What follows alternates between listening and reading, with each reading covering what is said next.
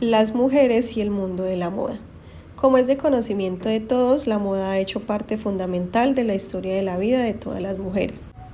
Debido a que hoy en día es increíble pensar que hace varios años existiera tanta restricción para el vestuario de una mujer. Éramos tan cohibidas al lucir lo que quisiéramos que nos conformábamos con lo más común y más utilizado sin pensar si era realmente lo que nos gustaba.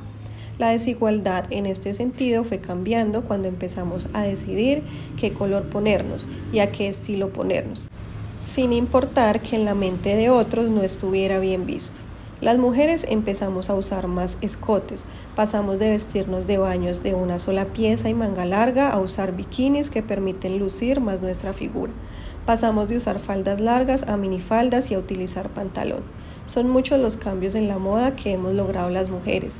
Hemos llegado al punto de vestirnos de forma que nos sintamos cómodas y diferentes sin importar si encajamos en una sociedad o si por el contrario disgustamos con nuestra presencia.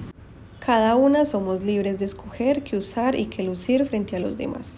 Hoy en día también escuchamos hablar de diseñadoras de moda, cosa que no era muy común antes cuando solo los hombres eran quienes confeccionaban todo tipo de prendas. Ahora son mucho más las mujeres que hacen parte de este mundo de la moda, encontrando diseñadoras profesionales en prendas deportivas, sastres, vestidos, pantalones, etc. Las mujeres en el mundo de la moda siempre hemos sido fundamentales.